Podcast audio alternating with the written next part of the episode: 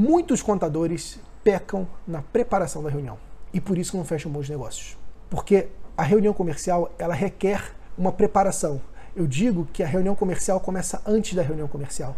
Se você não se prepara para uma reunião comercial, você está indo frágil, você está indo fraca, você está indo fraco e as chances de você perder oportunidades são muito grandes. Numa negociação, meus amigos, tem um elemento que ele é fundamental, poderosíssimo, que se chama informação.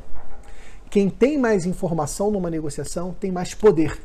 Quando você sabe quais são as dores do seu cliente, quando você sabe o que, que ele faz, quais são as oportunidades, você tem mais poder na negociação. E aí você consegue aumentar as chances de fechar bons negócios. Agora, se você chega lá de surpresa, sem se preparar, você está indo fraco nessa negociação. E quando você vai na cara e na coragem, por vezes está contando com a sorte. E a sorte é como, como o vento, né? Às vezes ele venta para um lado, às vezes venta para o outro. Então tem que ter muito cuidado, a gente não pode contar com a sorte só não. A gente tem que se preparar. Porque quando você tem a sorte somada com a preparação, aí você tem uma grande oportunidade de ter bons negócios. Mas você tem que se preparar para aproveitar essa oportunidade.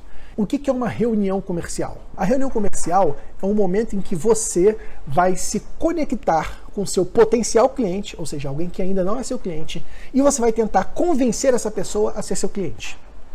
Então a reunião comercial é o momento em que você vai evoluir a tua relação com esse potencial cliente para você conquistá-lo. Esse momento da reunião comercial é o que eu, eu, brinco, né? É o momento da verdade. É agora que você vai se mostrar se você é a pessoa certa para ela ou não.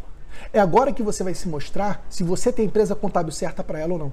E se ela também é, é o cliente certo para você. O fato é, você precisa da atenção dela. Se você não tiver atenção dela, você não vai vender serviço contábil para ela.